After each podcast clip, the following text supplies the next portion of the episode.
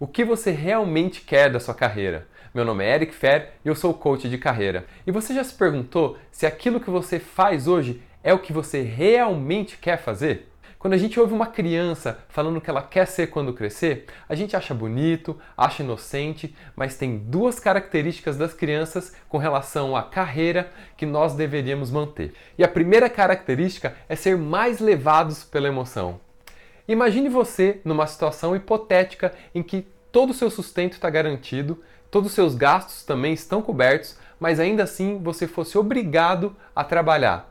Qual seria o trabalho que você escolheria? Muitas vezes as pessoas entram no piloto automático e acabam seguindo uma carreira sem realização porque acreditam que não tem outra opção. Afinal de contas, tanto tempo foi investido, tanto dinheiro, tanto esforço, e assim acabam perdendo tempo com alguma coisa que não traz mais satisfação e muitas vezes culpando outras pessoas por isso. Mas você tem sim opção, e tanto com meus clientes em coaching quanto conhecidos, e eu tenho certeza que você também conhece pessoas que um dia tomaram uma decisão diferente e mudaram completamente o rumo de seus destinos. E você também pode. Se o primeiro item é ser mais levados pela emoção, o segundo item é não se importar com o como. É claro, uma criança não vai se preocupar com o esforço, com o trabalho, com as dificuldades, com os desafios que são necessários para se atingir um objetivo. Mas eu acho que está exatamente aí o sucesso de muitos profissionais. O como ele é menos importante do que o que você quer.